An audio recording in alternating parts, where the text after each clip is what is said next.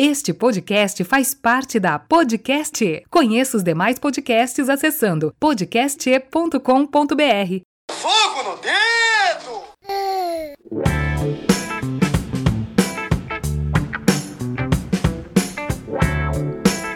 Olá, meus amigos, inimigos e conhecidos. Eu sou o Gabriel e esse é meu podcast. O Ninguém Me Perguntou. E eu quero agradecer novamente a todas as mensagens que eu recebi pelo meu especial Oktoberfest a todo mundo que comentou, a todo mundo que compartilhou. Muito obrigado. Se você não ouviu ainda, ouve lá, tá muito legal. Me manda teu feedback, me manda teu feedback sobre qualquer episódio que tu ouvir.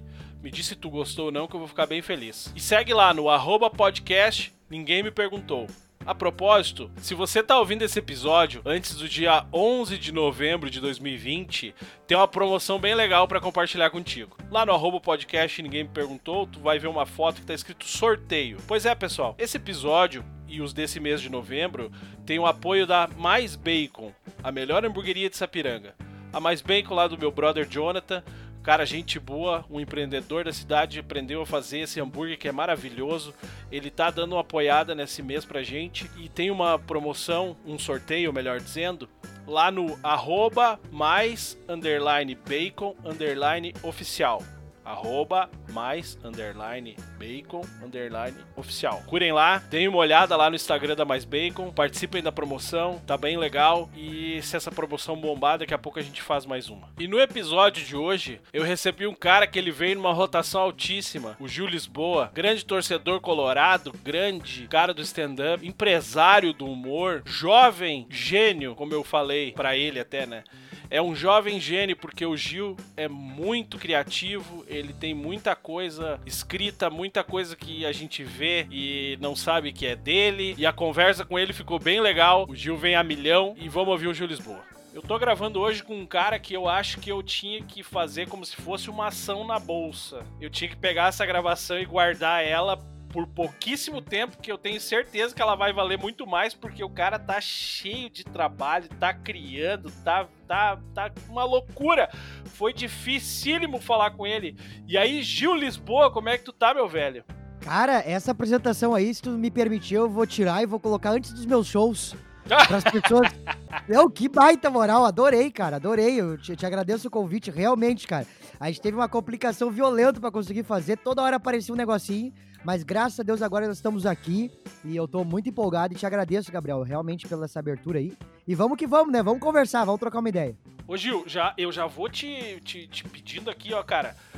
Eu não menti em uma vírgula do que eu falei, né? Vamos tirar aqui agora. Eu quero que tu seja um cara sincero comigo, um cara aqui, ó, cuiudo, que sabe do trampo que tá fazendo tu tá foda no negócio, né, velho? Tu tá com tá cheio de trabalho, tu tá a milhão aí, né? Cara, é, sim, é, o que que acontece? Eu, eu brinco com essas coisas porque eu acho que a gente tem que ter sempre pé no chão uh, com as coisas que acontecem. E, e, eu vim de uma. Eu acho que poucas pessoas tu vai conseguir conversar uh, do jeito que eu falo com a minha idade, né? Eu, eu, eu lembro de quando eu conquistei o, o, lance de trabalhar com a artistaria, né? Aham. É, é, eu, eu fui lá me vender pro Bart, né? Que, é o, que eu, hoje é o, o, cara que trabalha comigo, é meu produtor. Uh, eu fui, quando eu tinha 17 anos, eu cheguei na sala dele e falei, oh, meu, tu não vai achar ninguém com a minha idade que quer trabalhar mais que eu. E não vai achar, e não vai achar, entendeu? Porque eu trabalho igual um condenado, tá ligado? E, e, e, e por que, eu te falei isso? Porque é fruto de muito trabalho, entendeu, Gabriel? É, hoje, graças a Deus, as coisas estão acontecendo, mas estão acontecendo depois de sete anos tentando muito, tentando de tudo, é, é, muitas vezes pensando em desistir, passando por tudo que tu possa imaginar. É, e, e, aí eu acabei agora, depois desses sete anos batalhando, agora estou devagar colhendo os frutos do que eu imagino. Mas sim, cara, tá acontecendo, eu tô trabalhando pra caramba, que nem a gente tava falando antes de começar a gravação aqui, né? Eu, eu, eu tô nessa correria de trabalho porque o Internacional apareceu na minha vida é, literalmente para ser um divisor de águas, né? Antes eu era um comediante stand-up que já tinha gravado Comedy Central, que já tinha gravado comédia ao vivo, que já tinha sido convidado do, acho que o maior especi o especial mais em evidência no país, que é o Te Apresento Meu Amigo, do Quatro Amigos. Eu fui o uhum. convidado do Thiago Ventura. Então, uh, muitas coisas já tinha realizado como comediante, já tinha aberto show de Serginho Malandro, uh, puta, mano, de tanta gente foda, Afonso Padilha, enfim, toda essa galera. É, e eu tive a oportunidade de me apresentar com eles e, e de já estar tá vivendo no meio da comédia. E aí o Internacional chegou na minha vida, eu já era torcedor assíduo, né? Só que aí uh, as pessoas me deram a voz para eu poder falar pelos torcedores com a comédia. E aí o negócio realmente, pá, cara, mudou minha vida, porque agora é, minha, é, é literalmente o meu dia é acordar, uh, entrar no clima da gravação, gravar, editar, postar no outro dia de novo. E aí é esse looping, eu, pra ter noção, a gente tá fazendo essa entrevista, eu tô recém almoçando. Putz. Tá, Gil, mas não tá só Inter, né? Só, só conteúdo do Inter, né? Cara, hoje, hoje, é, nesses últimos 4, 5 meses, eu tenho focado somente em comédia e futebol. O Internacional ah, tem preenchido mais por conta do por conta mesmo da, da, do pedido das pessoas, sabe? Uhum. É, é que eu te disse, eu trabalho há sete anos com isso e agora é, tem pessoas que querem ver eu falar sobre aquele assunto. E eu, como comediante e, e, um cara que trabalha na área, não posso deixar de falar, entendeu? Então hoje tá a minha energia tá dedicada a futebol uh, uh, do internacional e ao futebol feminino. Tu tá, tu tá rendendo mais pro Inter do que o Rodinei. É, mas daí não precisa muito, né, cara? Aí é só tu, tu, tu, tu, acordar com um pouquinho mais de vontade, tu já consegue, né? Ô, cara, maravilhosa aquela tua analogia ao labrador lá. Uh, eu já indico aí uh, o vídeo do Gil. Uh, se os jogadores do Inter fossem cach cachorros. Isso cara, aí. aquilo ali é maravilhoso, cara. O, o labrador que não dá para deixar sozinho. Mas não, não, nem Quer dizer, não vamos entrar. Daqui a pouco a gente entra também no Inter aí, senão nós Verdade. vamos longe, porque eu também sou colorado, né, verdade? Aí nós vamos. Aí, aí nós vamos longe. Aí nós vamos longe. ô, ô, meu, deixa eu te perguntar, que idade tu tá? 23. 23. Começou com 16, então. Exatamente. Mas o que que, o que, que com, com 16 anos, sei lá, o que que tu, tu tava lá com 16 anos no ensino médio? Não, não. É, é, é, é. Poucas pessoas sabem disso, eu vou falar isso só pra ti. Eu não terminei o colégio. Ah, olha aí, ó. Eu, eu saí do colégio uh, na metade do terceiro ano, eu já tava bem de, Eu sempre fui bom de nota, assim, porque eu era aquele típico aluno que a professora ficava puta, que eu conversava a aula inteira e ia bem nas provas, pelo menos para passar. Tá ligado? ah. E aí uh, chegou um momento que eu, eu percebi que a, a, o colégio não tava mais agregando em nada do que eu queria pra minha vida e eu queria trabalhar. E aí foi aí que eu larguei o trabalho para começar a trabalhar com festa infantil para poder juntar minha grana para comprar os meus equipamentos para poder gravar os meus vídeos. Uh, porque a, a, minha origem, na real, a minha origem é, é, uma, é uma origem de uma família muito trabalhadeira. Tipo, a gente uhum. sempre. Uh, nunca tive muito bem na minha vida, sabe? A gente sempre teve dificuldade financeira. E aí, ao longo do tempo, o meu pai, que é, é, é para mim é, um, é, o meu exemplo de vida, porque o meu pai, ele passava fome quando era criança, ele trabalhava com sete anos vendendo picolé. E hoje ele é um dos únicos da família que consegue sustentar, sabe, tranquilaço e tudo mais. Uh, e o meu pai hoje é aposentado do exército, major do exército, e, e ele é um puto orgulho para a família e para mim também, porque é um cara que mostrou que independentemente da condição que nasce, tem condições sim, com esforço, de conquistar os seus, as suas vontades e tal, né? Uhum, uhum. E aí eu com 15 para 16 anos, meu pai é militar, minha mãe é assistente social, e o meu pai e minha mãe sempre me deram uma criação de ir atrás do que quer. Uh, graças a Deus. É, eu, até o meu show, o que eu fazia antes do Inter, que era Mais Sorte que Juízo, que é um show ainda que eu quero gravar especial, que fala exatamente sobre isso, como eu acho que é a importância dos pais na decisão da carreira dos filhos, né? Nossa. Porque a gente. É, existem vários pais que, que uh, por questão de proteção mesmo, não por maldade, né? É sempre bom dizer isso, não é por maldade. Mas é pela criação deles, uh, enxergam o, o, sonho do filho, às vezes, e tem medo que ele dê com a cara no muro, que ele, ele não consiga ter um futuro que eles Quer proteger, que seja, né? Exatamente, que seja o certo. E aí proíbe a criança ou o jovem de buscar o seu sonho e muitas vezes de conquistar o sucesso, porque é o que eu digo. O que dá dinheiro é aquilo que tu faz com empenho, entendeu? Eu tinha um professor meu no colégio que ele ganhava 16 mil reais por mês. E até eu falo assim, caraca, para um professor não é muito? Muito. E esse cara tinha algum QI? Nada. Era só um cara que fez trocentas faculdades, que se empenhou, que correu atrás e conseguiu. Óbvio que a gente tem um monte de dificuldade na vida, né, cara? Cada um sabe o que passa. Sim. Mas eu sempre digo que se tu tiver muita vontade e tu gostar de fazer aquilo que tu trabalha, o negócio vai dar certo, entendeu? Tá, show. Ô Gil, mas qual é que era o teu talento? Tu escrevia bem, tu era bom em, improvisação, tu era qual bom que era o lance, piada? cara? Eu, eu, eu, sempre joguei futebol, meu sonho era jogar, ser jogador de futebol, né? Eu cheguei até a fazer teste da Nike, passei e tudo mais, um monte de coisa. Mas jogava uma bola boa, jogava bem. Cara, o que, acontece? Quando eu tinha uns 15 para 16 anos, eu tava jogando muita bola. Muita bola, porque eu, eu, morei em Marabá, no Pará, porque meu pai é militar, então a gente viajou pra caralho a vida inteira. Uhum. É, e aí foi bem a época que eu saí aqui, que eu tava eh, na, entrando nas categorias de base do Inter, e fui pra Marabá, no Pará, por conta do meu pai ser militar. Aí tive que largar tudo e, voltei, e fui pra lá. Só que aí lá eu jogava uh, nos times do, dos, dos, militares mesmo, era, porra, o único. Uh, não era maior de idade que jogava com os caras.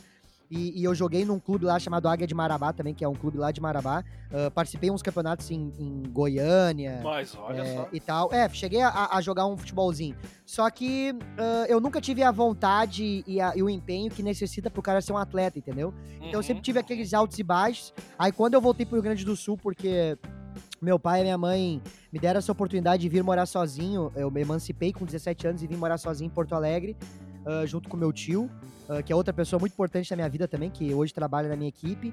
É, foi um cara que foi o único cara que aceitou ficar com o jovem de 17 anos e, e eu também uh, tinha a cabeça boa, né? Não, não queria fazer nada, não queria agandar, eu queria mesmo era poder Sim. ir atrás dos meus bagulhos, né? Tava focando já. Tava focando já.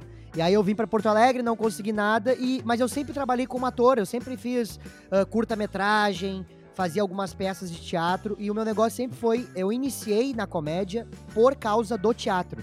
Tanto é que o Edu Mendonça, que é teu parceiro, foi um dos, um dos primeiros caras a me dar a oportunidade, a trocar uma ideia comigo e tal. O Edu foi um grande parceiro no início da minha carreira e que me deu muitas dicas. O Nando também.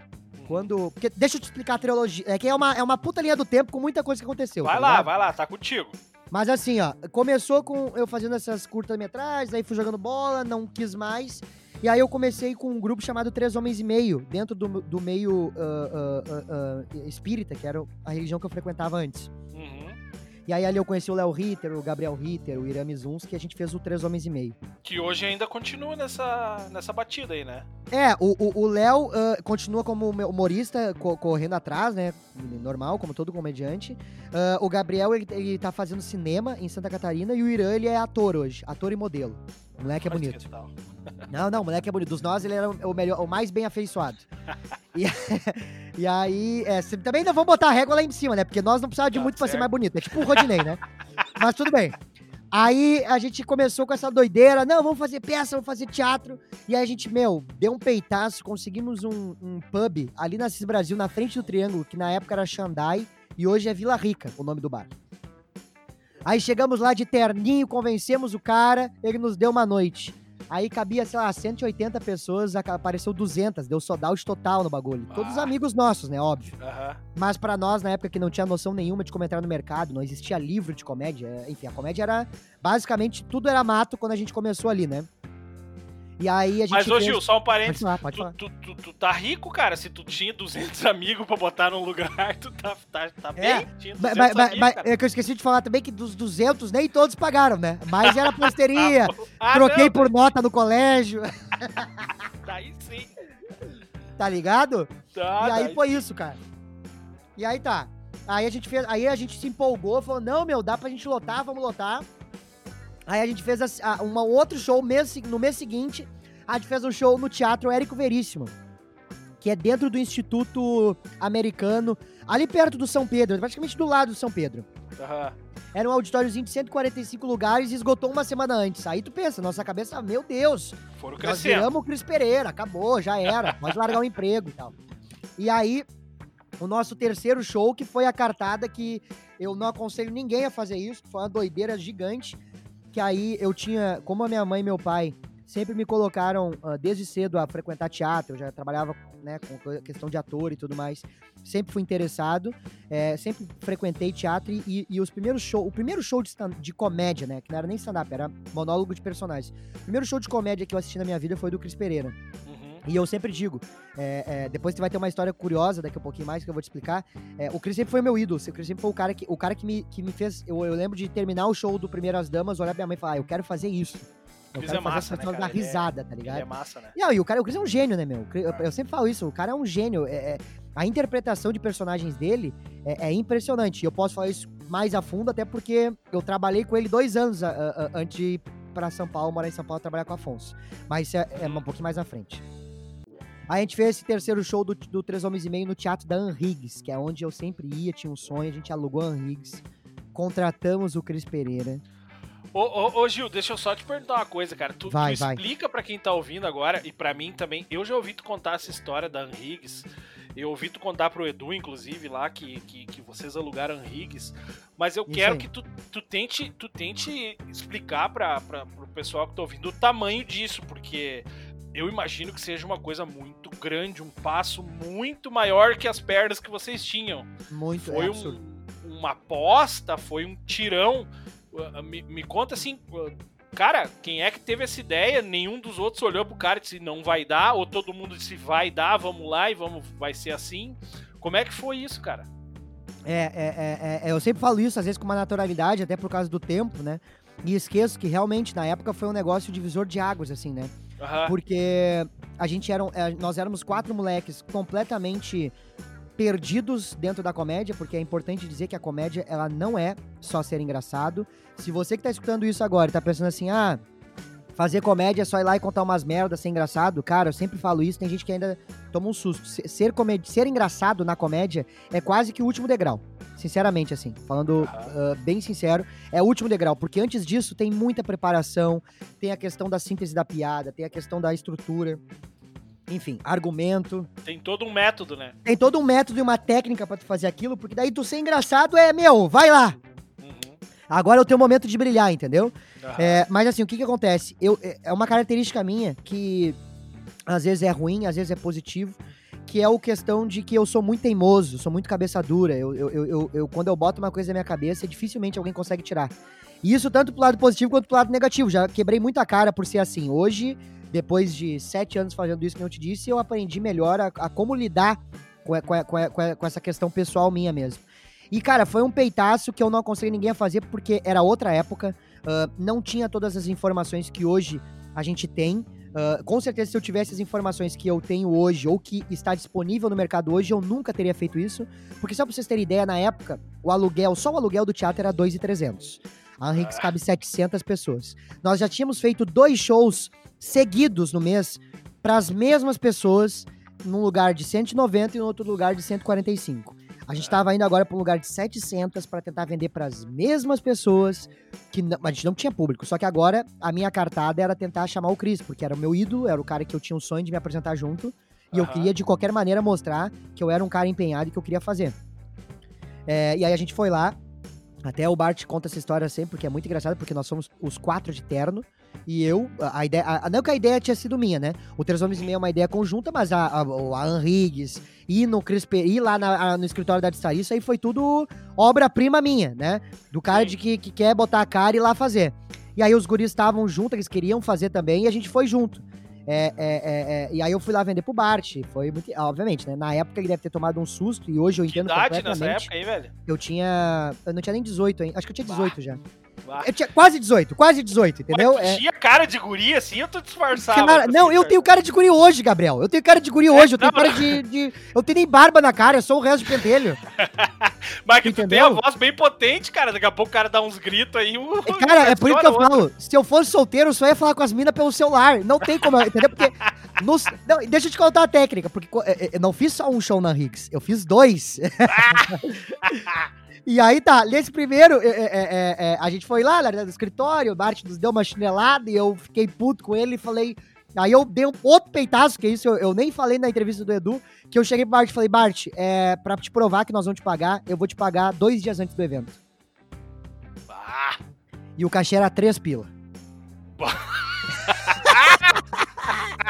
Ô, E temos tava grande, dizer- hein? Vendi 300 ingressos sozinho.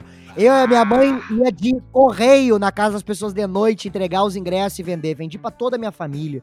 Vendi Mas quando, quando parentes. tu falou pra ele que tu ia pagar dois dias antes, tu tinha um planejamento ou tu pensou, tinha vou merda nenhuma, acontecer? Gabriel. Só tinha a idiotice da cabeça de que eu queria ser comediante que se foda. Era um retardado e inconsequente, cara. E aí consegui o, dinheiro dois dias antes, liguei pra ele numa mala, numa mala. Imagina. Liguei numa mala, falei assim, ó, o dinheiro já tá aqui, pode depositar? E ele, ué, já vendeu? Eu falei, sim, já tem meia casa, 450. Ele Ah. se apavorou, ele se apavorou. Porque tu imagina, o cara tá 10 anos no mercado. O Bart é um cara que, pra quem não conhece o Bart Lopes, ele é o dono da artistaria, um dos donos do Poa Comedy Club.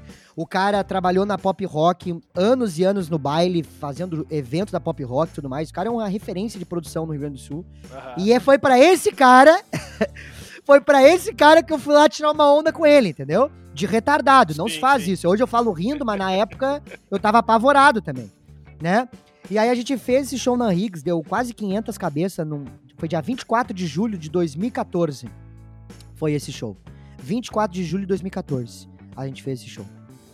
É, bem na época da uh, uh, uh, Copa do Mundo ali tudo mais, uma bagunça do caramba. E a gente fez esse evento e, cara, foi um evento que naquele período tinha sido um divisor de águas para mim. Porque o meu show era horroroso, meu show era horrível. Sempre fui muito ruim no início. Nossa, eu era muito ruim, cara. Eu não sei nem como é que eu consegui as coisas que eu conquistei hoje, sabe? Porque é, era muito ruim, muito ruim, muito ruim. Mas ele gostou porque eu era muito cara de pau. Eu sempre tive esse negócio de querer vender. E, e, e, eu, e, eu, e como eu era ator, eu, eu, traba, eu, eu, a minha performance era ok.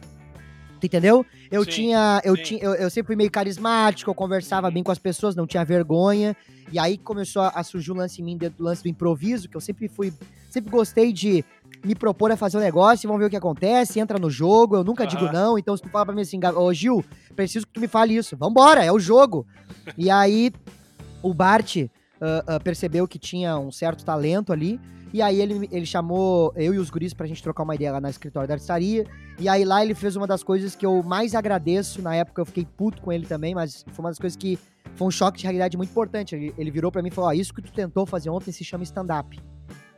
E ele falou isso na frente dos meus coroa e eu fiquei puto da vida, entendeu? Eu tava muito brabo. E ele tava ali, é, meu, porque vocês estão achando que vocês estouraram, cara, vocês só fizeram isso pros amigos de vocês, faz mais cinco. Aí meu pai, não, não, não vou fazer mais nenhuma. e aí eu fiquei puto com meu pai também, que não queria defender os caras. E aí, deu um tá, puta mas, de um... Gil, vai, vai. Ele, ele falou pra ti, isso que vocês fizeram é stand-up, isso aí foi uma ofensa? É, isso, é que falou assim, ó, isso que vocês tentaram fazer ontem se chama stand-up. Ah, tá, entendi. Vocês tentaram fazer, vocês não conseguiram fazer. Exatamente. E aí pra ah. mim foi. Ah. Entendeu? Foi tipo assim, ó. Pô, esse maluco tá falando que eu não sei fazer um bagulho que eu fiz ontem. Porque tu fez cabeças? achando baó. É, tô, tô, Cara, tô no topo. Todo open mic faz isso. É engraçado ah, porque é, nessa, nessa minha história na comédia, tu vai acabar descobrindo que eu fui o percussor a trazer comedy clubs aqui pro Rio Grande do Sul. Fui eu, junto com o Felipe Vaciloto, que trouxemos o primeiro comedy club do Rio Grande do Sul pra cá. E isso foi porque eu me mudei para São Paulo, conversei com o Ítalo Gusso, que é o dono, é, o antigo dono do Comedies, que infelizmente fechou, mas foi um cara que me deu uma puta de uma moral, e é um cara que eu sempre agradeço muito em tudo que eu falo, porque é um cara que me deu basicamente uma boa expertise sobre Comedy Club, é, e é um cara que ele, ele me liberou os conhecimentos dele de graça mesmo, porque uhum. ia com a minha cara, e é um cara gente boa, um cara que ajuda muita gente na comédia. É, na real, o Comedians, pensando bem agora, o Comedians é um lugar que deu espaço para muita gente começar, né? Muita gente Sim. brilhou no Comedians, então ele Mas tem essa Comedians, importância, né? O Comedians era do. não era do, do Gentili, do Rafinha Bastos? Então, o dono, dono, é o Ítalo. O Ítalo ah, chamou os, outro, tá. os dois, o, o Danilo e o, e o, Rafinha, numa tentativa óbvia, óbvia de tentar fazer com que ah, é o comedy dos dois e tal. porque ajuda na divulgação, né, cara? Todo claro, comediante queria se apresentar no, no. É igual o Pô hoje, né? Porque o Pô hoje, na real, é o, é o comedy club dos comediantes mais famosos do Brasil. Uhum. E todo mundo tem aquela vontade, aquela ânsia de se apresentar lá por conta desses dois nomes também, né? Fora pra que a estrutura pra quem não sabe, Pra quem não sabe, Gil, fala aí de quem é aí. O, o Pô hoje é do Bart Lopes, Alexandre Fetter, Nando Viana, Thiago Ventura e Afonso Padilha. Pesado, né? Bah. Opa! Pesado! Chega a doer, né? Coisa linda, cara, isso aí. Maravilhoso. Aí eu, ah. só pra retomar lá, aí eu, uh, uh, eu, eu, eu, a gente, uh, ele me deu essa, esse balde de água fria, né? Mas também nos falou, ó, eu quero que vocês entrem em participaria, eu quero que vocês se sintam parte do negócio, é que eu preciso que vocês estudem. Não existe a possibilidade de vocês começarem na comédia sem vocês estudarem. Tem que estudar, meu velho. O Chris tá aí há 20 anos fazendo negócio e é um cara que, pô, tem teatro nas costas, tem comédia, enfim. E aí ali, naquele dia, mesmo com que o mesmo que o Bart tenha falado aquilo de um jeito mais pesado. Ah, ele é um pai pra ti, né, velho?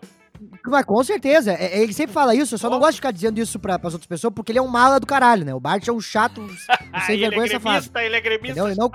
E, é, e mal mala, caixa, meu, eu, eu, eu, Xarope, xarope, xarope de, de acreditar que o Cavani vai vir, ah. entendeu? Xarope nesse nível, entendeu? Xarope de dizer, não, eu, eu, eu tô te dando fonte segura, o Cavani vem. Eu falo, mas como é, como é que sabe? Ele falou, não, é que eu sou, eu sou católico, eu acredito em Deus.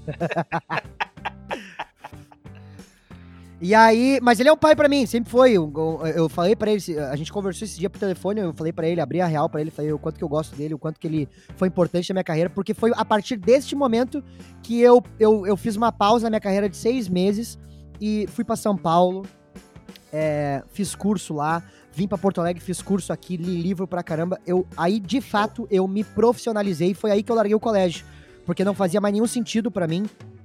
É, é, é, é, não, não, o colégio foi um pouco depois ainda. O colégio foi um pouco depois.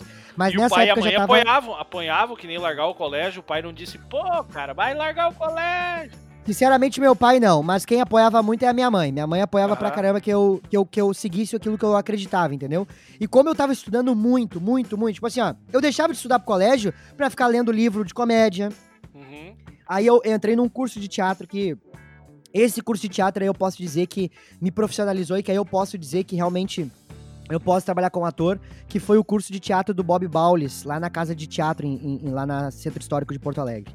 É, Ah, esse curso me moldou muito. Eu tive, eu tive aulas com o Jo- José Henrique Ligabui, né? Que pra mim é um dos grandes atores que o Rio Grande do Sul é, forneceu pro mercado. É o cara que fez o Flor do Caribe, ele foi um dos, dos, dos- dos protagonistas da novela lá. Uhum. E ele é um cara muito foda do teatro. Eu tive curso também com outro cara que eu esqueci o nome agora, que ele até fez uma propaganda com o Neymar na Tênis Pé e tal. Ah, esqueci o nome do alemão lá, mas ele é muito foda também. Ah, enfim, eu tive, uma, eu, eu tive uma preparação até com aquele cara que fez o. O. O Coisa que Porto Alegre fala junto com o Lucas Sampaio, acho que é o Godinho. Bah. Enfim, eh, desculpa, irmão. Desculpa, mas é porque faz tanto tempo que eu fiz esse curso, faz uns 3, 4 anos. Mas ele é um Sim. cara muito foda, me ensinou muita coisa. Toda essa turma, é, literalmente, me ensinou a ter respeito pela arte, tá ligado? A Aham, entender o bagulho como profissão, a questão de enraizar o, o, o pé em cena, a questão da preparação do ator, o laboratório do ator. E tudo isso hoje culminou para que eu conseguisse fazer o meu personagem, que é o Torcedor Louco, que é esse, é esse personagem do Internacional, né? Mas a partir daí eu comecei a profissionalizar mais o meu trabalho, eu comecei a entender Sim. melhor a comédia como uma arte, como um mercado de trabalho. E aí, depois de seis meses me preparando pra caramba com comédia, foi aí que eu, eu eu comecei a. tra- Eu trabalhei com o Bart em várias coisas de produção. Trabalhei na lojinha do Cris, eu que vendi os DVD do Cris. Ah, massa. ah, eu trabalhei na lojinha da Kéfera, trabalhei na produção de alguns shows. Eu, eu da produzi. Kéfera. Da Kéfera. Tu acredita, velho? Tu acredita? Cara, mas eu não entendi onde é que ela entrou no meio da conversa aqui agora. Cara, eu trabalhei, eu eu tava fazendo produção pra artistaria junto com o Bart Aham, nessa aham. época, porque tipo assim, como eu não tava pronto ainda pra fazer show, mas o Bart queria que eu tivesse no ciclo da artistaria, Aham. ele ia me colocando onde dava. E aí eu fui, eu fui fazendo lojinha de várias pessoas, entendeu? Bah, velho. A Kéfera acabou e o Gil Lisboa continua. Olha aí, ó. Chupa Kéfera, respeito internacional, tchê! E aí foi isso, cara. Aí comecei a trabalhar. Só que aí o que aconteceu nesse meio tempo? Obviamente, como eu tava parado na comédia stand-up e tava só estudando e tava fazendo mais produção do que shows, ah, eu comecei a dar uma sumida no mapa.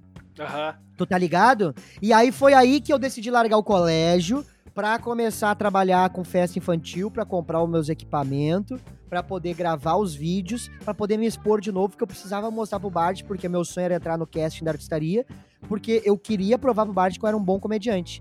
E Sim. foi aí que eu comecei a estudar pra caramba YouTube, comecei a entender as formas do YouTube, e aí eu lancei um canal chamado Mico Leão Dourado, é, que daí eh, eu comecei a gravar uns desafios na rua, eu fazia umas merda, gritava, me jogava no chão e tal. E aí um dos vídeos que eu, eu me atiro no Zafari, eu finjo um AVC no Zafari caio duro no Zafari, o segurança vem me buscar, é, esse vídeo foi pro Pretinho Básico, por causa do Edu Mendonça. Aham. E aí foi aí que o, tipo assim, teve um monte de compartilhamento. Foi pro blog do Pretinho lá de Santa Catarina, foi pro blog do Pretinho de Paraná. Meu canal atingiu mil inscritos em um mês. E na época, mil inscritos por alguém do, de Porto Alegre, na época que não existia Negudi, não existia ninguém. Sabe o que, que existia nessa época? Eu e o louco de refri. E o, e o Edu tava começando o sunga do tio Valdir, que era outro tipo de humor, era outra parada, Uhum, entendeu? uhum. Então era eu e o Louco de Refri gravando o vídeo junto, e o Negão começou a estourar pra caramba, e até ele se mudou pra São Paulo, e aí nesse meio tempo o Bart chegou pra mim, e aí eu tava me vendendo pra ele, ele pegou e falou, meu, olha só, eu quero que tu assuma o canal do Cris.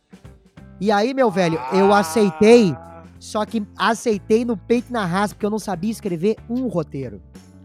Capaz, velho. Não sabia nada, eu não tinha Cara, nenhuma mas fórmula. eu, eu agora, eu- contigo falando e as outras coisas que eu já ouvi tu contar, eu pensei que tu escrevia roteiro desde antes de sair da escola.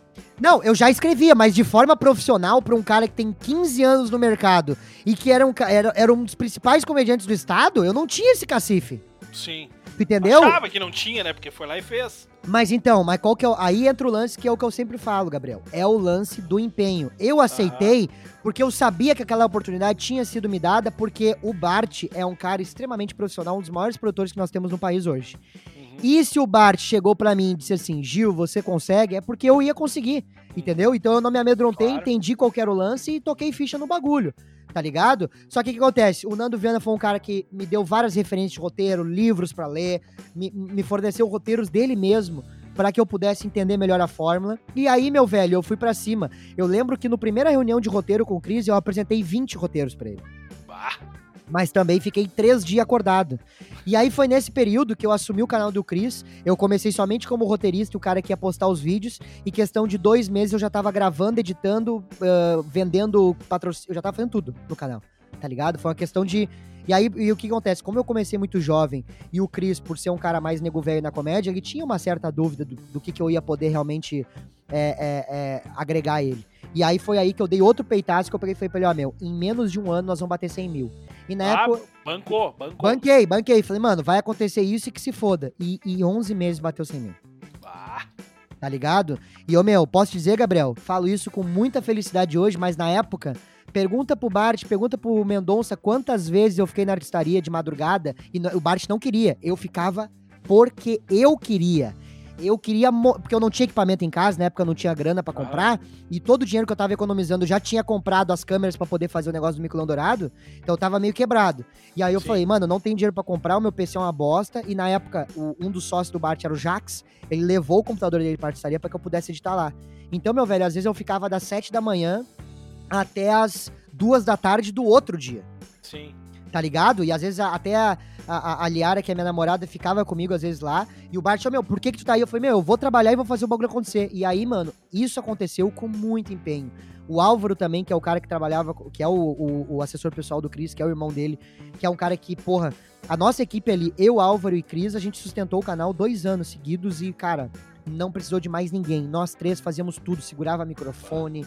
É, é, é, fazia roteiro, enfim, o bagulho foi uma doideira. E aí, em dois anos, nós batemos 500 mil no canal. 500 mil no canal. Tá Tu ligado? esperava isso, Gil? Esperava isso? Cara, esperava. É? Esperava Ah, porque maravilha, eu, melhor depois dos 100 mil, depois dos 100 mil, é, quando eu vi que o que eu falava tinha poder e, e se a gente se empenhasse ia conseguir, eu tinha certeza que, eu, eu queria, na verdade, assim, eu queria que antes eu- a gente batesse um milhão, né? Essa era a minha vontade. Só que era um número muito grande, a gente teria que ter uma, uma- a gente teria que ter ah, uma força de produção muito maior do que a gente tinha. Porque chegou uma, uma época, cara, que eu estava editando, gravando, escrevendo roteiro, arrumando o set de filmagens com apoio do Álvaro. E, cara, só que aí só três caras pra fazer tudo não tinha. E, e todo mundo Sim. que trabalha com o YouTube sabe o gasto que é ter equipe, o gasto que é ter mais pessoas fazendo negócio, entendeu? É produção forte, né? É forte, produção. cara. E aí a gente fez o que dava. Aí quando bateu 500 mil, aí ah, ah, eu, já, eu já trabalhava ah, com o Afonso, já tinha feito alguns shows com o Ventura, já conhecia essa galera. Eu já tava produzindo show em São José do Rio Preto, no interior de São Paulo, junto com o Thiago Ah. Oliveira. Aham. Então eu já tava envolvido nisso. E, e- e nesse meio tempo aí que eu trabalhava com o Cris, que começou a surgir o Boteco SA, Uhum. que é que aí posteriormente agora virou o Boteco Comedy. E aí Em Canoas. em Canoas, exatamente. Aham, aham. E aí, nesse tempo, eu conheci o Felipe. O Felipe era muito meu fã do Mico Leão Dourado e tal. E aí a gente começou a ficar mais próximo. E aí, quem descobriu o bar foi o Felipe e entrou em contato com o Índio. E no meio da comédia, né, com O os comediantes. O Índio Bem, exatamente. Com os comediantes que são profissionais, né? Porque infelizmente existem muitos caras que são ah, ah, iniciantes da comédia, ou muitas vezes são caras que já fazem há muito tempo, mas não respeitam é, o trabalho dos outros comediantes. Isso ah, atrapalha muito, Gil? Esses caras atrapalham maluco. muito? Tá maluco? Cara, pra ter noção, teve um cara que pegou um bar a 20 metros do boteco. E aí eu te pergunto assim. É querer monopolizar a cena? Não faz o menor, meu amigo, isso é questão de empreendedorismo. Vamos conversar sobre administração de empresa. Quando uma empresa abre num lugar, qual que é a tendência dela? Abrir, se der certo, abrir filiais, correto? Só que ela não vai abrir filiais na rua da frente, a não ser que ela seja Claro. Panvel. A não ser que ela seja Claro. Panvel ou São João. Ah, São João. claro. Tu entendeu? Porque não faz Claro. sentido. Se a gente Pô. quer aquecer o mercado da comédia no Rio Grande do Sul, o que, que adianta ter três, quatro bares na mesma cidade? Não faz sentido, meu amigo. A gente tem que fazer os comediantes rodarem. Então, É se tem um em verdade. Canoas, nós vamos fazer um em São Leopoldo, outro em Novo Hamburgo, outro em Campo Sim. Bom, outro em Caxias, para que haja uma rodagem e as pessoas começam a criar a cena da comédia. Tu tá ligado? é uma Claro, questão claro. simples de mercado, só que infelizmente, cara, muita gente, ô Gabriel, eu sou um cara que enxerga a comédia somente como profissional. Eu me divirto, me divirto, eu me permito divertir. Só que eu levo muito a sério essa parada, tá ligado? Essa parada pra mim é, é o meu trabalho, é, é- é o meu business, tá ligado? E, e- e- e essa questão de respeitar quem tá fazendo há mais tempo, de respeitar a hierarquia da comédia. Inclusive, eu, eu dou curso de comédia falando sobre isso, falando mais sobre o lance de empreendedorismo na comédia do que muito mais sobre as técnicas, entendeu? Porque Sim. às vezes o cara tem, detém todas as informações, sabe o que é setup, sabe o que é punchline, sabe o que é distorção cômica, sabe fazer uma analogia, sabe usar uma figura de linguagem na piada, mas não sabe que não pode pegar um bar que o cara já pegou ou ir lá e oferecer uma proposta menor só pra pegar o bar do cara que já tá fazendo um trabalho do caralho, entendeu? E aí é isso que eu falo no meu curso. É que daqui a pouco um cara, o cara pode ser genial, mas se ele for arrogante nesse meio que todo mundo se conhece todo, e todos os, os caras bons, digamos assim, eles se ajudam a crescer, o cara É não vai a isso. lugar nenhum, né? É isso, é. E eu, eu sempre faço essa pergunta pros comediantes. O que que tu prefere? Um cara que arregaça no show, mas é um baita pau no cu, não respeita ninguém, vive humilhando os caras, não dá oportunidade pra ninguém e, tipo, quando pode, acaba estragando a imagem da comédia? Ou tu prefere um cara que é muito bom, mas que é um cara honesto, que é um cara que escreve pra caramba, que é um cara que Sim. se empenha, que é um cara que respeita a, a, a- a comédia, é um cara que busca agregar e não querer disputar? Tu entendeu? Eu, Ah. eu, eu, eu, eu, pessoalmente, vou no cara que é bom. O cara que é muito bom e que é um baita trouxa, pra mim, eu quero mais é que ele continue o trabalho dele bem longe, entendeu? Porque esse cara não Aham, agrega. aham. Porque Ele vai o- sozinho, né? Ele vai sozinho. Exatamente. E, e- e por muito tempo o mercado da comédia foi assim, sabe? Por muito tempo o mercado da comédia foi assim. É, é, é, é, essa filosofia nova de querer ajudar e de que a gente pode se ajudar, essa filosofia veio com quatro amigos, mais especificamente com o Thiago Ventura. O Ventura trouxe é, é, essa, essa ideologia de que, meu, não tem por que a gente disputar. Eu sempre falo isso. é, é, não tem por que a gente querer ah, ah, subtrair. Vamos somar o negócio. ah, ah, porque antigamente, ô Gabriel, não existia nem a possibilidade, não existia a menor possibilidade de, por exemplo, eu com dois anos de comédia, abrir um show de um Thiago Ventura, de um Afonso Padilha, de al- alguém Sim. com o nome desses caras. Não existia. Tanto é que pra eu abrir o show do Serginho Malandro, sabe o que precisou? Precisou a minha prima, que já era conhecida do Serginho Malandro, implorar pra ele pra poder deixar eu abrir. Senão eu não ia abrir. Ah, Tu tem entendeu? ter um lobby. Não, eu tive que ter um QI, senão não ia abrir. Não importa se tu é bom ou não. Tá Sim. ligado? E com Sim. o Quatro Amigos veio essa filosofia de não, meu, vamos pagar cachê pra quem abre e vamos deixar as pessoas abrir, vamos dar oportunidade pra elas. E Sim. aí, a partir disso, eu, com- eu, como eu vou desde cedo pra São Paulo, todo mundo lá já me conhece desde que eu sou moleque, entendeu? Desde 16, 17 anos já me conhece que eu vou pra lá. Então eu trouxe essa filosofia pro Rio Grande do Sul de não, meu, vamos agregar. Tanto é que os comedy clubs, quando eu comecei a junto com o Felipe, tá, vamos abrir o comedy, tu não tem noção de quantas pessoas me mandaram mensagem, vieram falar comigo pra me desanimar. Ah, imagina. É o que mais E caras que hoje, e caras que hoje são meus parceiros, entendeu? Caras que hoje são meus parceiros. Caras que hoje que dependem do boteco, dependem de um Poa Comedy pra continuar vivendo. Tu tá ligado? Mas isso é o normal, é o oceano azul, né? Normalmente, né, no marketing o cara aprende isso, né? O oceano azul é quando o cara vai num lugar que ninguém acredita que tá ali, mas o cara vai achar a comida ali pra não ir no mar vermelho que tem um monte de gente comendo o mesmo peixe. Tá Tu entendeu? Não, ô, velho, bah, é, é impressionante, cara. E ah, deixa eu te perguntar um negócio nessa onda dos comedies aí agora. Uhum. Tu, tu, tu abriu o comedy, o, o- Como é que é o nome? Desculpa, cara. eu Boteco o Comedy. nome. O Boteco Comedy em. Canoas.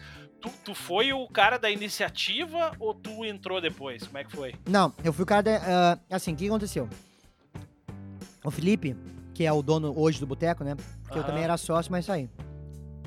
O boteco, ah, ah, ele, ele. O Felipe, como veio de São Paulo, ele é de Campinas, natural de Campinas. Uhum. São Paulo é um estado que começou a comédia em 2005. Por isso que eu sempre falo aqui: o, o- o Rio Grande do Sul tá engatinhando, meu irmão. O Rio Grande do Sul ainda a gente, enquanto nos Estados Unidos tem uma década, tem uma, tem, um, eh, tem muito mais, tem um século de comédia stand-up, Uhum. o, o, o, a comédia stand-up em São Paulo tem, sei lá, 20 anos.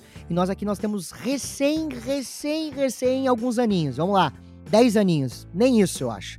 Sabe? De Sim. comédia profissional mesmo. Porque é, é, é- isso é até meio polêmico que eu falo, tá? Mas qual que é o lance? Eu comecei. eh, eh, O Felipe já era natural de São Paulo, já tinha comédia há mais tempo, e ele veio pra, pro Rio Grande do Sul trabalhar aqui em Canoas. Uhum. E aí, nesse momento, ele decidiu que ele tinha um sonho de abrir um comedy, ele tinha um sonho de abrir um comedy, só que nunca havia possibilidade. Aí, quando eu, come... quando eu entrei no comedy, porque quem descobriu que eu falei no início era o Índio Ben. O Índio Ben descobriu. E aí, uh, chegou uma etapa que o Felipe queria botar mais show de comédia, mas o Índio não tinha tempo de produzir, porque ele tinha recém saído lá do Quem Chega Lá do Faustão, tava voando e tal. E aí ele não tinha tempo pra produzir, aí eu liguei para ele e falei, Índio, Felipe me ligou falando que queria que eu fizesse agenda. Eu queria saber se tu tem interesse de continuar ou não, senão eu vou dar prosseguimento lá com, a tua, com teu aval. Ele me deu o aval e aí a gente começou o trabalho. Só que o que acontece? Esse trabalho de Comedy Club foi uma conversa que a gente teve super simples, eu e o Felipe. Ah, meu, eu queria abrir um comedy. Eu falei, ah, meu, eu também acho que seria maneiro ter um comedy aqui. E a gente foi começando a trabalhar.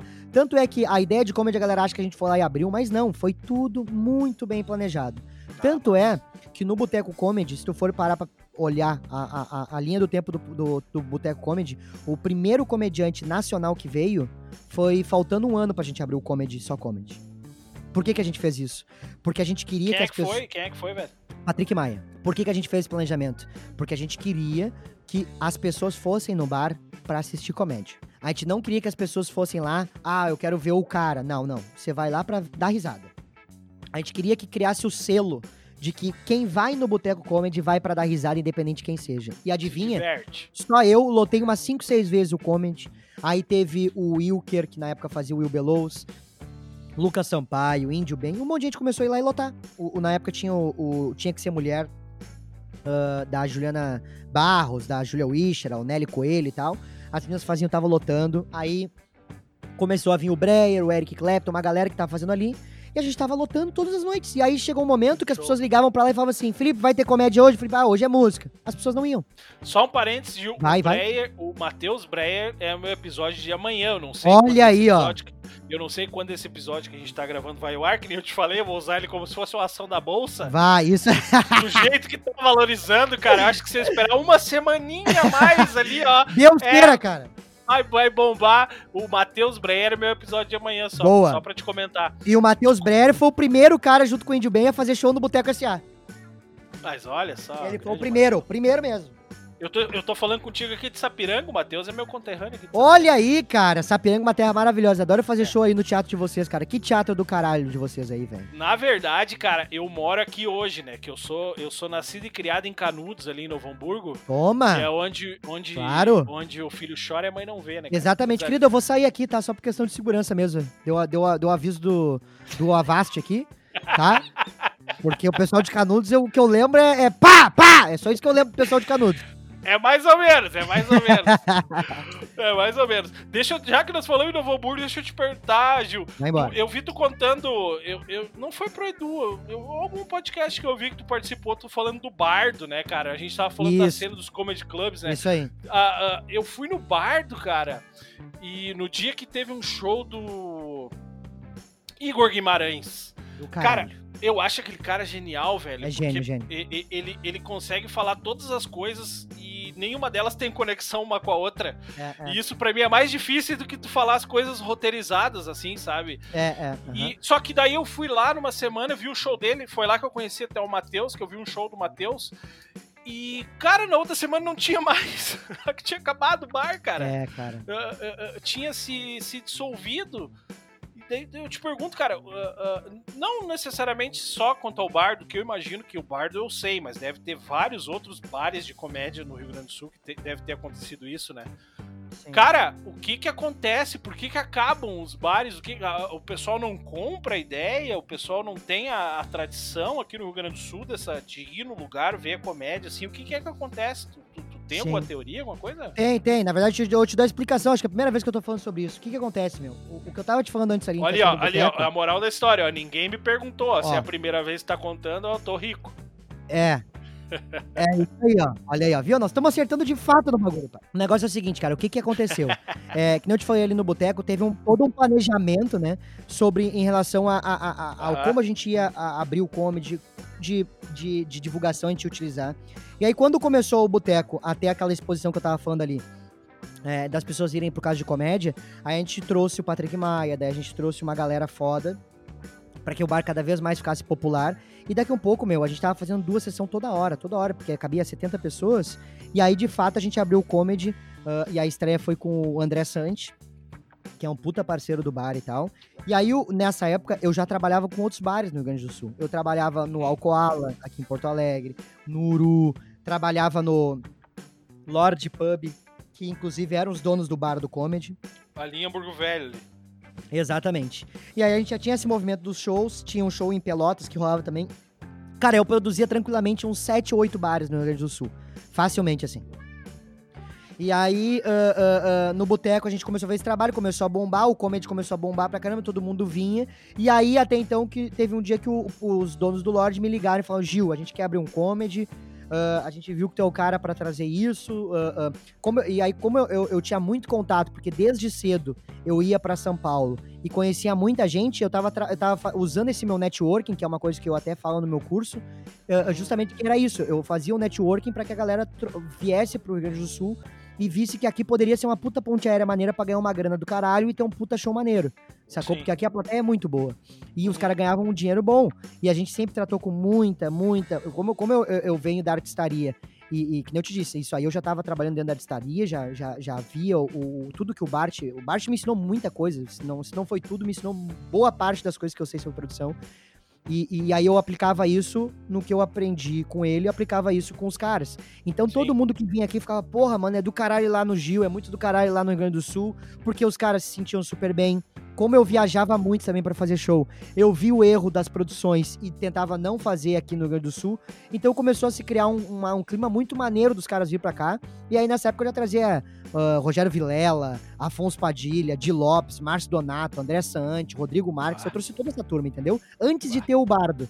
E aí, como começou a bombar, muitos caras me ligaram, vamos abrir. Eu falei, do caralho. Aí fiz todo o planejamento com os caras, o Diego e o Vinícius organizei todo o bagulho, fiz o mesmo planejamento como eu tinha ido para São Paulo, que eu falei, falei com os donos do Hilários, vi a questão de acústica, eu sabia muita coisa, eu me preparei, me especializei em ter um comedy. E aí eu tentei eh, aplicar essa expertise no bardo. O que, que aconteceu? O público de Novo Hamburgo é um público que, infelizmente, prefere muito mais sair de Novo Hamburgo e ir frequentar São Leopoldo, Porto Alegre, Canoas, do que ficar em Novo Hamburgo. Uhum. E aí a gente teve. Esse foi um dos problemas. Qual que é o outro problema? O custo dos comediantes virem para cá é muito grande. E lá a casa comportava, sei lá, 80 pessoas no máximo. Tu tá ligado? Então, às vezes, o custo é muito alto, e aí a conta não tava fechando. E aconteceu outros problemas uh, uh, de, de, de, questão de, de, de, organização mesmo, nossa. Uh, acabei, na época, eu acabei fazendo umas apostas que, infelizmente, não vingaram do jeito que eu achei que iria vingar, tá ligado? Aí teve uns problemas também, porque, assim, muita gente acha que ter um comedy é do caralho. Eu, eu, eu lembro que quando eu fui conversar com o Ítalo, o Ítalo me falou assim, né, que é o dono do comedy, falou, Gil, abre um Subway, tu vai te incomodar menos. E aí eu fiquei, pô, Ítalo, mas o cara, ele falou, meu, não faz essa merda, não bota um. Porque realmente, cara, é muito trabalho e infelizmente a própria galera da cena aqui às vezes não tá nem aí pra nós, tá ligado, mano? Aham, Isso é uma não, coisa imagina. muito triste, tá ligado? Imagina, velho. Tipo, às vezes o, o cara reclama, ah, por que, que eu não tenho data? Aí tu vai perguntar pra ele qual foi a última vez que tu te expôs nas redes sociais. Aham. Aí tu vai olhar o cara, o último vídeo que o cara postou faz um ano. Tem 10 views tá ligado? E infelizmente hoje o mercado é regido pelos números, tá ligado? Então é, é, é, é, Acontece muitas coisas tristes, assim.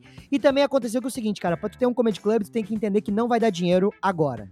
É um investimento de dois anos. Enfim, qualquer, não... qualquer negócio. Qualquer né? negócio, né, cara? Qualquer negócio não dá pra fazer. Só que como a comédia tava num estouro violento antes da pandemia, o Quatro Amigos voando, o Afonso e o Ventura estavam vindo comigo pra cá, óbvio, para fazer bar, né? Com teatro é sempre o Bart. Uhum.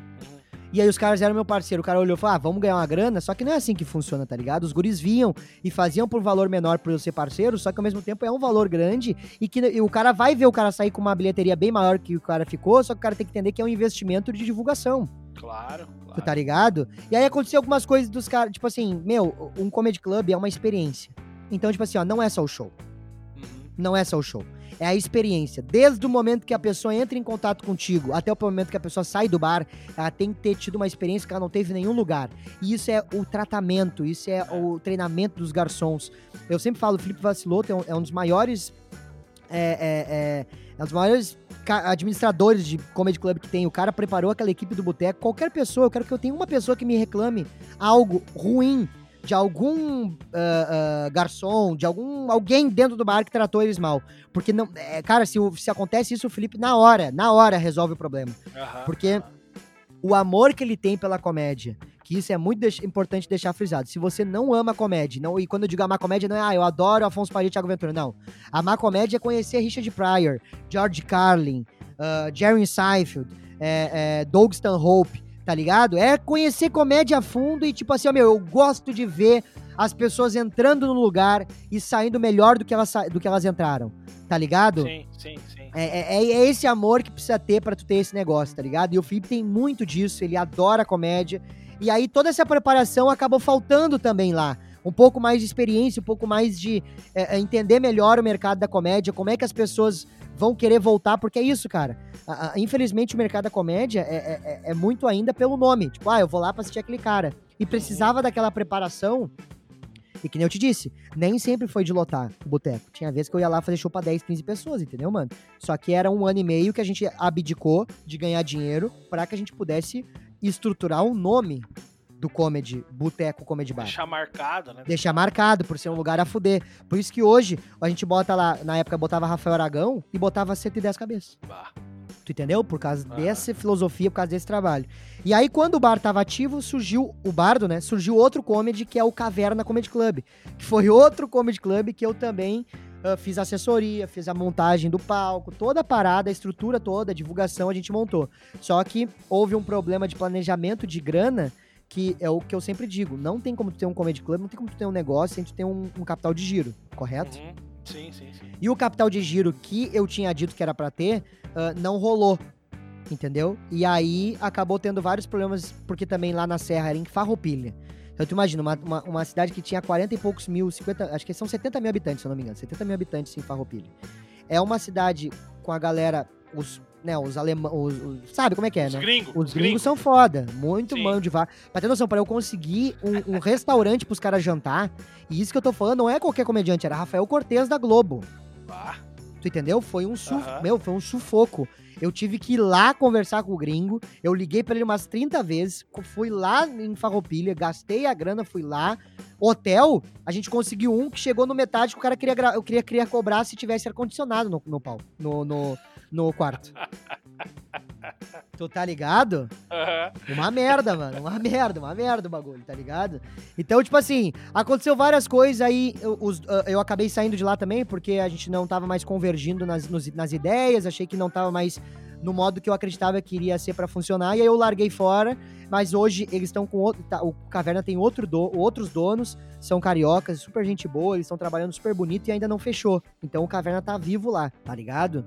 Ah, e aí o Bardo foi isso, cara, foi essa, essa esse misto de, de algumas coisas de planejamento, com a questão de, do próprio público de Novo Hamburgo, que era um público muito difícil, o custo dos guris era muito alto, e aí aconteceu tudo isso, sabe? Aí fechou.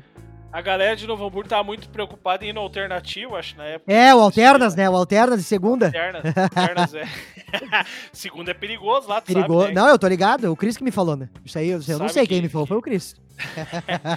tu sabe que eu, eu fui uma segunda lá, cara, e... E, e, apareceu uma mulher lá com um gogó enorme, coisa mais linda, assim. Ô, louco. E eu nunca me esqueço, cara. Quer dizer, eu não, nunca me esqueço. Eu dificilmente me lembro que foi, foi me contado isso depois que eu cheguei para ela e falei assim, ó, pô, tu é o homem mais bonito que tem aqui hoje. é isso aí, meu. Vai para cima. Não, não tem ruim, não tem ruim. Nós vamos com o gogó, nós vamos com qualquer coisa, cara. O que importa é ser feliz. hoje, uh, agora que nós estamos falando dos comedies e tudo, tu, eu ouvi tu contar uma história que eu queria que tu contasse aqui. Não é uma história necessariamente engraçada, mas é a história de quando tu parou o show por causa das mulheres que estavam numa mesa lá, tinha umas mulheres comemorando o negócio na mesa, depois chegou uns magrão lá sim, que tava sim. fazendo show. Podia contar pra nós rapidinho? Com certeza, cara. Já que ninguém me perguntou, eu vou falar. Ah, isso aí, mano. Olha, toma. É, é, cara, a gente tinha um show, eu e o Carlinhos Gota, que tem muita coisa que eu não contei, tá ligado? Eu já fiz tanto projeto, cara. Meu Deus, eu fiz um projeto com o Márcio Paz, da Itapema. Eu, uhum. Márcio Paz, Dudu Weber, é, Índio Bem, uh, Saulo Chielli e o convidado foi duas, foi, do, foi duas sessões no, na Riggs com o Thiago Ventura. Uhum. Isso em 2015, pra ter noção. Antes do Ventura estourar mesmo, assim, sabe? Sim. Então eu tive tanto projeto. E aí esse foi um dos projetos que eu tive lá no Alcoala, que é um bar uh, lá na Zona Norte, Porto Alegre, na Avenida do Forte. Era eu, Carlinhos Gota. E aí a gente foi fazer esse show e, e, cara, que eu te falei, né? Pra eu ter a situação de hoje, estar tá trabalhando pra caramba, de estar tá com duas sessões lotadas no Boteco Comedy, ter gente querendo me assistir, Demorou muito tempo, né? E, e, é um tempo que às vezes as pessoas não estão dispostas a, a, a desperdiçar, entre aspas, né? Sim. E aí, cara, era um show difícil pra caramba. E nessa época eu trazia muita gente de fora já. Isso foi antes do Boteco. Eu já, meu, pra ter noção, o Igor Guimarães eu trouxe em 2014 para fazer show comigo uh, no, no Boteco do Selfie, ali na Plínio Brasil Milano, na frente do Carrefour. Cara, mas em 2014 ele era, ele era desconhecido ainda, não? Não, completamente. Eu conheço, eu, por isso que eu tô te falando, eu conheço o Igor em 2013, Aham. lá em São Paulo. Tá ligado? Eu, conhe, eu, eu, eu vou para São Paulo há muito tempo, eu já conheço essa turma há muito tempo. E o Igor, eu já sabia que ele era incrível daquela época. Ah, Porque que o, que, o que ele faz é uma técnica, é uma técnica de acúmulo acúmulo do absurdo, entendeu? Então ele vai. É, agora eu vou assim, E aí, Gabriel, bah, meu, tu parece aquelas gurias que ficam depois das 11 na Farrapos, aquelas gurias que usam saia vermelha na, pra, pra dar tchau pros vizinhos. Cara, mas isso é genial, né? né é do caralho, só que ele faz com maestria. Eu só conheço a técnica. Eu até vou te perguntar agora, não sei se tu conhece ele. Ah, se tu não conhecer também, vamos seguir a conversa, mas. Tem, tinha um cara no tempo do pânico não sei se tu olhava o Pânico. Sim, eu comecei. Eu, eu, esse foi o meu, a, minha, a minha principal referência. É que tu me perguntou, mas a minha principal referência da comédia é o Eduardo Sterlich. Tanto é que se tu for ver os ah, meus vídeos ah. do Inter, é, é são. É, é, é, tipo assim, ó, o Fernando, o que, que é isso? É uma inspiração do Fernando Litre.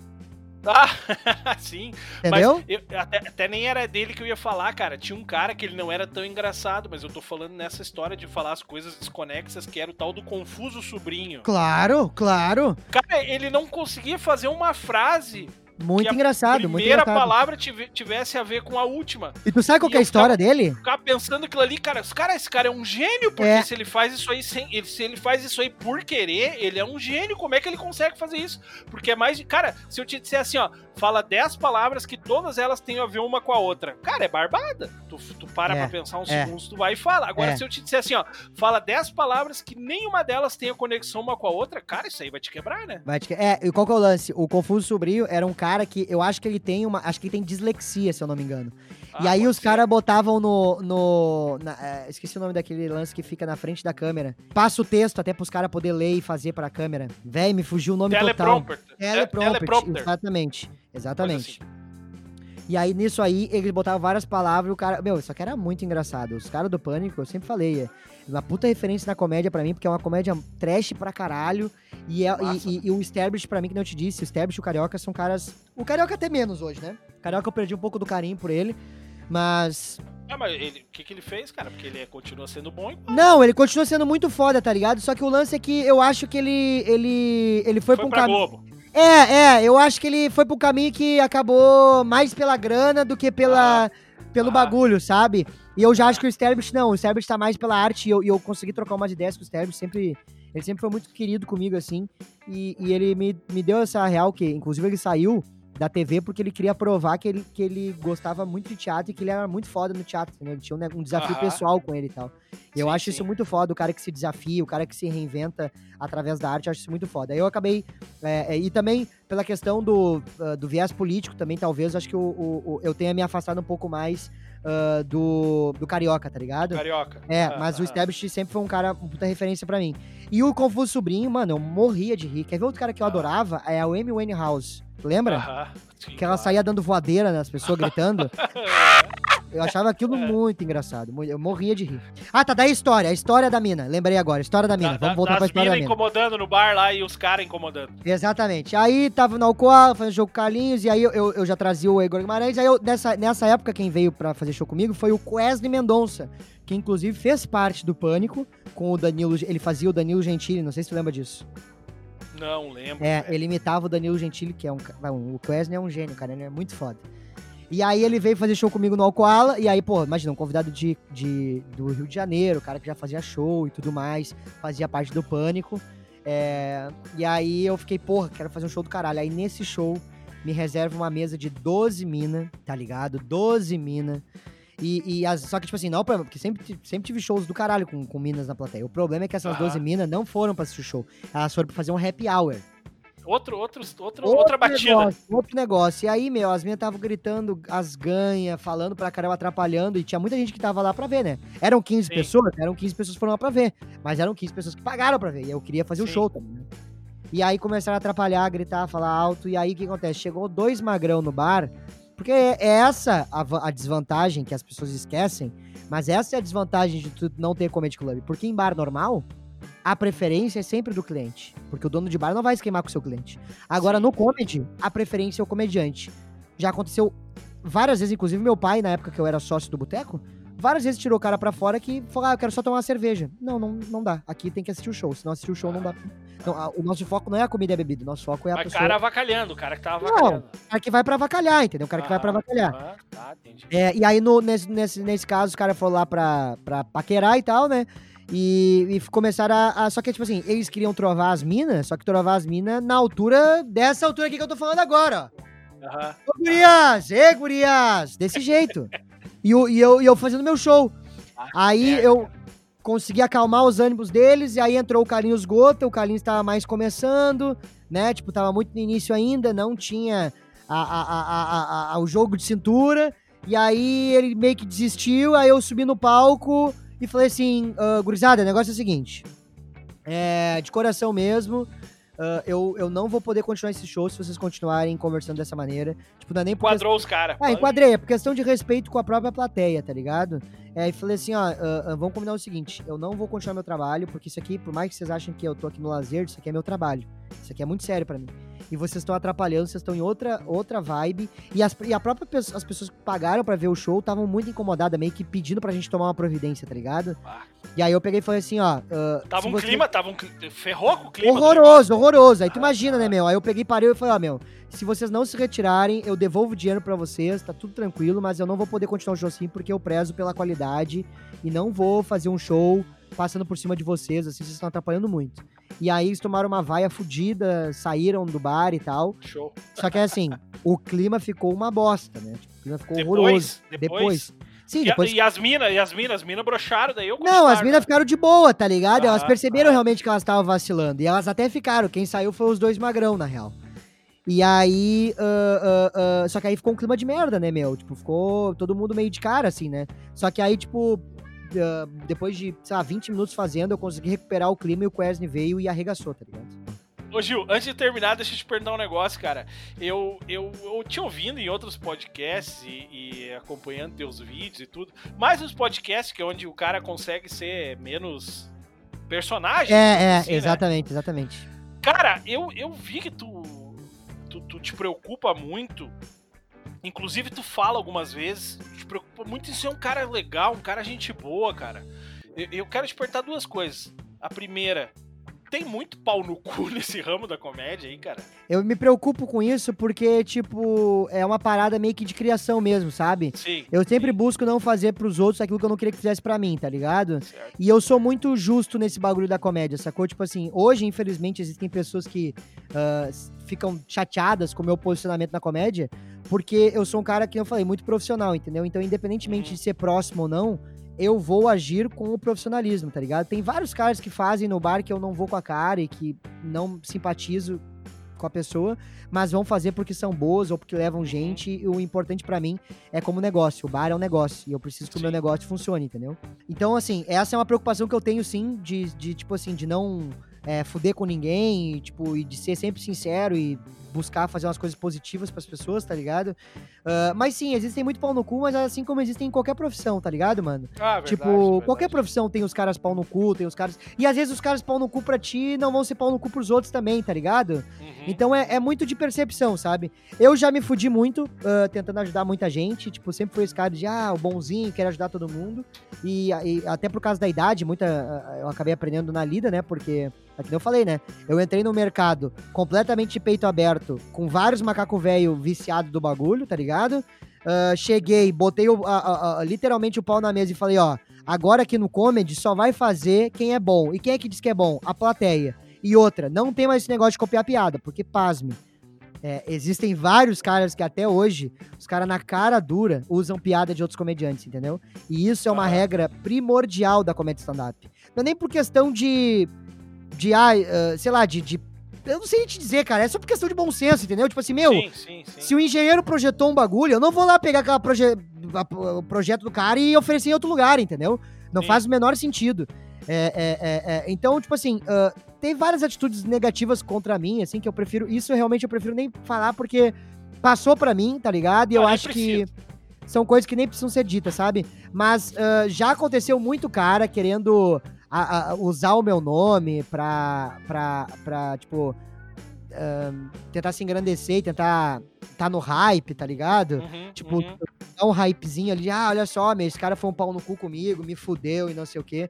Só que esse, ah, tá. é, eu acho que até tu pode saber quem é, uh, uh, mas eu, eu, sinceramente, eu nem, eu, nem, eu nem pilho de responder, porque, cara, a, a, quem quiser, de fato, e o, o, os fãs desse cara vier, que vieram falar comigo e trocaram uma ideia comigo e eu mostrei por A mais B o que aconteceu, uhum. todos eles ficaram é, não, não, ele rateou, ele rateou, entendeu? então eu, eu, eu vou. Eu, eu, eu, nem, e ele também é um baita do Open, assim, um cara muito iniciante, acho que nem vale a pena responder, tá ligado? Uh, mas é, é, é, assim, o que eu acho é o seguinte: se você tá na comédia, tá escutando isso, e pensa assim, ah, o que é ser pau no cu? Na minha opinião, ser pau no cu é só tu não respeitar o trabalho dos outros, tá ligado? E quando eu digo respeitar o trabalho dos outros, é tipo assim, ó. Eu não vou chegar naquele bar para pegar aquele bar se um cara já estiver fazendo trabalho e se eu não trocar uma ideia com ele. Eu não Sim. vou lá pegar a ideia daquele cara e fazer porque eu acho que eu tenho que conversar com esse cara, uh, ter, enfim, trocar uma ideia com o cara, porque existe a, a, tem pessoas que confundem a ideia de referência com imitação, né? Referência é algo que tu pega, que tu acredita que aquilo é legal e tu traz pro teu mundo, tá? Isso é referência. Agora, imitação é tu pegar a mesma ideia, a mesma performance, a mesma coisa e, e levar pra, pra tu fazer, entendeu? Isso é, são uhum. duas. Como se fosse teu, né? Como se fosse teu. Exatamente. Até uh, tem muita gente que me mandou no, no, no, Facebook e tal, né? Falou assim: porra, tá falando do Inter aí, tá imitando Nego Di, não sei o que, não sei o que, não sei o que. Acontece muito isso, cara. E eu, eu até posso responder, eu até respondo alguns, até mando um áudio explicando e tal. Mas, cara, é, é, é, é o, o, lance do, do Nego Di, por exemplo, é um puta profissional foda pra caralho, é um cara maneiraço. Inclusive, uh, acho que 20 ou 25 minutos do show que ele fez agora, fui eu que escrevi. Uh, esse ah, show que ele gravou lá na, no Araújo massa. Viana foi eu que escrevi. Uh, eu, eu, também fiz o trabalho com ele, coloca, tipo, de, de. Antes dele trabalhar na artistaria, a gente fez um trabalho ali de, porra, vamos entrar pra artistaria, porque ele tava numa. Num, num, num, clima muito ruim lá no, onde ele tava, o cara tava meio que uh -huh, uh, rateando com ele lá e tal. E, tipo assim, eu e o Nego Dia, a gente tem uma relação super de boa, ele sabe o trabalho que eu faço, eu sei o trabalho que ele faz. Não temos nenhum problema e, tipo, quem acha que, por algum acaso, se eu estivesse falando dele agora, não tem nada a ver. Acho que o Nego Di tem um trabalho super bonito. Acho ele. Uh, uh, o dia que eu conheci ele de verdade, porque teve várias polêmicas na, na cena, quando ele entrou, um monte de gente tentou difamar ele e ele ah. me chamou para trocar uma ideia. Lá no Applebee's, a gente trocou uma ideia, conheci a história dele, achei ele um cara muito foda, merecedor de tudo que ele, que ele tá conquistando agora. E, tipo assim, os dois fazem trabalho para futebol mas ah. Não tem nada a ver uma coisa com a outra. O meu negócio é muito mais destinado ao torcedor. Pode ver que a minha persona foi feito um laboratório muito forte em cima no, na questão de que. Porque você fala, ah, por que, que tu grita? Então tá bom, chega no estádio e não grita então. Cara, é muito bom, é muito. Tu tá ligado? Cara, é muito bom, cara. Uh, uh, uh, eu, eu vi a primeira vez naquele, no jogo contra o Universidade Católica que tu gritava, o cara, o professor tá chamando, o professor tá chamando. É isso e aí, cara, cara. E o cara te olha assim, ó, como e ele me olha. Ah, agora será que é? será que o professor chamou? E eu pensei, cara, esse cara vai correr lá e vai meter, vai meter o cara, tipo, o professor que ele chamou, cara, é muito bom. É uma loucura, velho. E aí, tipo assim, ó, o que, que é o meu, meu personagem? Meu personagem é eu no estádio. É, é ah, tu no estádio, é o teu mas... pai no estádio, é isso. É. O, o, o, eu fui várias vezes no estádio para tentar entender, tá, meu? Porque eu, a história do meu pai é o seguinte, eu, eu falei isso até no... Eu fiz um bagulho, acho que foi pra Rádio Inferno, falando sobre como é que começou a origem do torcedor e tal. E eu explico, a, esse sentimento do torcedor começou em mim porque o meu pai é muito religioso. Meu pai, quem conhece meu pai, sabe que não fala um palavrão, é todo direitinho uhum. e tal. Uhum. E o meu coroa é, é, é, é, essa pessoa e dentro do estádio, tomar no cu, vai se fuder. É uma mudança. Se transforma. Absurda. E, e, tu for ver no estádio, a maioria das pessoas assim são pessoas de boa, mas chegam no estádio e extravasa. E o meu personagem é isso. Não espere algo ao contrário disso. É cara, um cara muito, muito puto, ou um cara muito feliz e gritando sempre, tá ligado? Ah, muito bom. Ô Gil, antes de nós terminar, cara, eu tenho que fazer uma, um, um comentário. O primeiro é, eu te perguntei ali da, da do, dos pau no cu na, na comédia. Cara, ah, tu é um cara muito de boa, cara. Eu tenho que contar pra galera aqui que uh, eu tentei. Eu, eu, venho tentando gravar contigo há bastante tempo e tu me mandou áudio pedindo desculpa, que tu não me devia desculpa nenhuma, né, cara? Tu me, tu me mandou um, um áudio dizendo, cara, uma hora vai dar. O teu pai, que, que entrou em contato comigo, disse para mim, né? Ele disse bem assim pra mim, cara, ó, se tu tiver paciência, nós vamos conseguir fazer. não, cara, não, não, assim, não que eu tivesse enchendo o saco dele, né? Porque algumas vezes que nós marcamos ali não deu não sei cara. se tu sabe ou não sabe, né? Não, tô ligado, né, cara? Até, até Mas, ô, cara, foi, foi isso que ele falou pra mim e eu achei, cara, achei a coisa mais sensata, porque eu acompanho teus vídeos, acompanho, sei que tu tá, eu ouço os caras falando de ti no rádio. Ah, o Fetter disse que fez uma live lá, que tu tava na live, né, cara? Então, como é que eu não vou entender isso, né, meu? Tu tá, tu tá bombando, tá na minha cara ali, que tu tá bombando por tudo, né? A hora que der, tu me falou que a hora que der a gente gravava, o teu pai me falou, né? Eu tô tranquilo, pensei para mim, né? Não, cara, o cara, o cara tá, tá, tá no trampo, é isso aí. Então, cara, eu sou testemunha, o, o Gil, que tu, tu é um cara gente boa pra caralho. Eu já vi tu falar que tu te preocupa em ser um cara gente boa. Cara, e é isso aí, velho. É o, é o não tô falando no caminho da comédia que eu não entendo nada, tô falando uhum. no caminho do gente boísmo, digamos uhum, assim. Uhum, Cara, nesse caminho tu tá certinho ali, ó. E nem é porque tu é colorado. Velho, eu quero te perguntar um negócio antes da gente acabar, que é uma coisa que. Cara, cara por mim eu falava um monte mais, mas vamos. Não, eu, não, eu te entendo. Senão vai ficar um. Mas pode ir, meu. Se estiver perguntando, é só porque daqui a um pouquinho velho, mais eu tenho que gravar, tá? Tem teus trampos aí. Vamos, eu quero terminar assim, ó, cara. Uh, eu, eu, tenho uma pergunta que eu faço para todo mundo que, que, participa comigo, tá? Todo mundo que vem aqui no Ninguém me perguntou, eu acabo perguntando isso. E é o seguinte, cara, eu quero que tu me responda com o que vier na tua cabeça, assim, ó. Vai-se embora. Até porque é uma coisa que tu não, eu, a gente não conversou sobre isso antes, então tu não deve ter pensado nisso, né? Não. E eu quero te perguntar o seguinte, cara. Gil Lisboa, como você quer ser lembrado? Como o jovem uh, empreendedor que trouxe a, o empreendedorismo para a comédia. É isso que eu quero ser lembrado. É isso. Acho que essa pergunta é muito pesada, mas eu já. É, é, é que nem eu te falei, meu, eu estudo muito, tipo assim. E a minha preocupação nessa é porque, cara, eu, eu, eu infelizmente tem tanta gente que fala umas besteiras do cara e o cara acaba se preocupando, né? Mas uh, uh, eu, eu tenho esse sonho porque eu acho que, se tu for ver o meu curso do Bunker, do Laboratório Cômico, eu demorei um pouco para perceber isso né, na minha carreira. Que eu sempre tive ligado à questão do empreendedorismo, sempre tive ligado à questão de, de ver as coisas como negócio. E o meu planejamento tá muito em cima disso, assim. O Bunker, é, a, minha, a, minha, a minha ideia com o Bunker é que ele vire uma escola de comédia para que possa profissionalizar pessoas que queiram trabalhar com comédia para que elas possam rentabilizar isso. Sim. Tá ligado? Show. Uh, e eu quero também que as pessoas entendam a comédia como mercado e deem o um valor e parem de ficar dizendo que comediante é vagabundo, que comediante não trabalha, que a única, a última coisa que eu sou nessa vida é vagabundo e a última coisa que eu vejo os meus colegas serem são vagabundos, tá ligado? Imagino, então é isso. Cara. Maravilha, Gil. Cara, muito obrigado, velho, por, por esse tempo aí que tu é dedicou é a mim. E eu quero te pedir agora, cara, que tu deixa aí, deixa tuas redes sociais, o teu serviço aí, onde é que a galera te encontra, como é que a galera te segue.